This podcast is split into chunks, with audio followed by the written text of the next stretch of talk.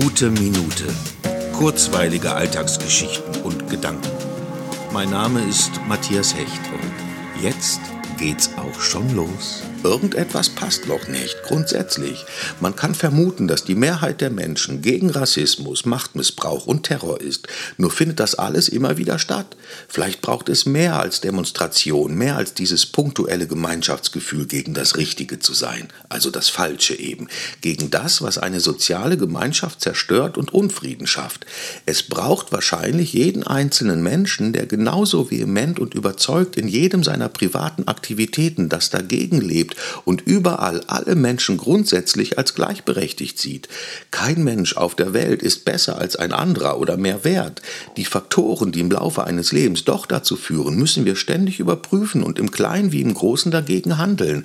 Und immer wieder und so lange, bis wir uns nicht mehr auf der Straße treffen müssen, sondern alle sich jederzeit an allen Orten dieser Welt auf Augenhöhe begegnen können.